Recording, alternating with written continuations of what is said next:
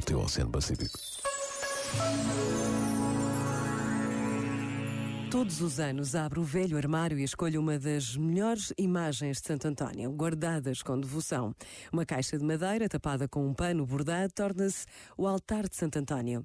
Dois manjericos comprados na rua, uma vela acesa e a entrada daquela casa torna-se um sinal vivo de devoção que milhões de pessoas têm por este santo português que não se cansou de anunciar ao mundo a pessoa de Jesus. Ontem foi o seu dia e, apesar da pandemia, Santo António continua a encher de fé o coração de milhões de pessoas.